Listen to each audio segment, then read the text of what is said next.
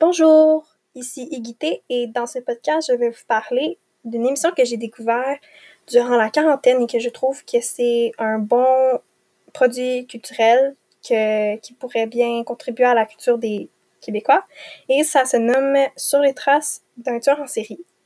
Ça a été réalisé par la productrice Marie-Christine Pouliot et on y retrouve les investigateurs principaux dont Claude Sarrazin, Guillaume Louis et la journaliste Sophie Charret.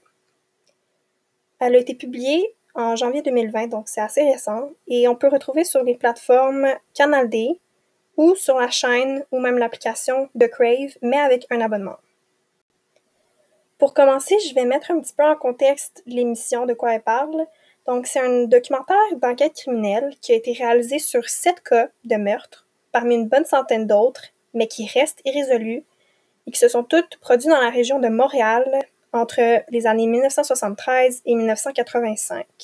L'idée de documenter cette enquête vient de Marie-Christine Pouliot, mais l'enquête en tant que telle est faite grâce à l'aide des familles des victimes et évidemment des professionnels. Toutes les victimes, qui ont toutes été des femmes, ont été assassinées de façon assez similaire, ce qui laisse à croire aux enquêteurs de l'émission qu'il y a peut-être un tueur en série qui est en jeu. Par contre, ces crimes ont été commis il y a environ plus de 30 ans et il est très peu évident de les résoudre considérant les méthodes d'analyse qu'on avait de l'époque. On peut s'imaginer que ça rend la tâche beaucoup plus compliquée aux enquêteurs de nos jours. La façon qu'ils procèdent dans l'émission, c'est qu'ils vont examiner les dossiers de façon très détaillée en prenant soit deux ou trois cas à la fois, parmi ceux de Denise Bazinet, Lison Blais, Jocelyne Hull, Catherine Hawks, Nicole Gaudreau, Sharon Pryor et Joanne Dorion, et avec toutes les informations et les preuves existantes qu'ils ont du passé, ils vont retourner sur les lieux du crime, ils vont essayer de réimaginer les scènes, ils vont fouiller dans les archives, contacter les témoins et les proches pour trouver des pistes et aussi pour créer des liens entre tous ces crimes. En autres mots, on peut dire qu'on aborde profondément les thèmes des crimes, de la résolution des enquêtes et de tout ce qui est concerné avec ces sujets. Voilà pour la mise en contexte. Maintenant, je vais parler de pourquoi je pense que c'est important que la société québécoise connaisse et écoute ce documentaire. Premièrement, ça ouvre nos yeux à la réalité que nous sommes tous autant vulnérables que ces femmes qui étaient d'ailleurs innocentes. Donc, elles avaient aucune raison pour que quelqu'un les les tue et ça nous laisse réfléchir au fait que on aurait pu être à leur place. Ensuite, ça rappelle, ça nous fait rappeler les gens qui ont perdu leur vie injustement dans un lieu qui est assez proche de nous. Donc Montréal, c'est vraiment beaucoup dans nos alentours. Et pour terminer, on en connaît plus sur ce qui se passait dans, en termes de criminalité ici à Montréal dans le passé. Donc ça fait juste enrichir nos connaissances à propos de, de ce sujet.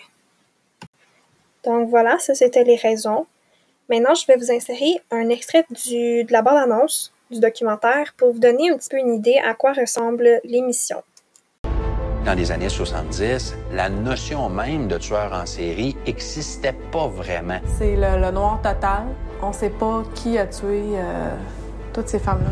Ce qu'on veut faire, c'est d'analyser les éléments de preuve existants pour voir si justement ce doute-là que les familles ont, est-ce que ça nous amène vers un tueur en série ou non? Ils considéraient les femmes comme une pièce de viande. Pourquoi ils se tapent un déplacement comme ça pour aller laisser le corps sur le bord de l'autoroute?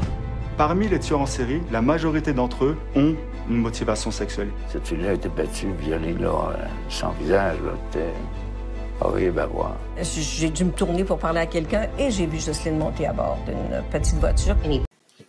C'est tout pour l'extrait. Avant de terminer, je voudrais mentionner que je trouve intéressant que la productrice ait voulu faire en sorte que le public suive l'enquête pour qu'on voit vraiment tous les côtés de, de celle-ci et pour qu'on sente vraiment qu'on le résout avec eux. Bref, merci d'avoir écouté mon podcast et rappelez-vous, si la police ne touche plus à ces dossiers, si les familles des victimes sont toujours sans réponse et si le ou les responsables ne sont toujours pas punis, c'est qui qui va rendre la justice?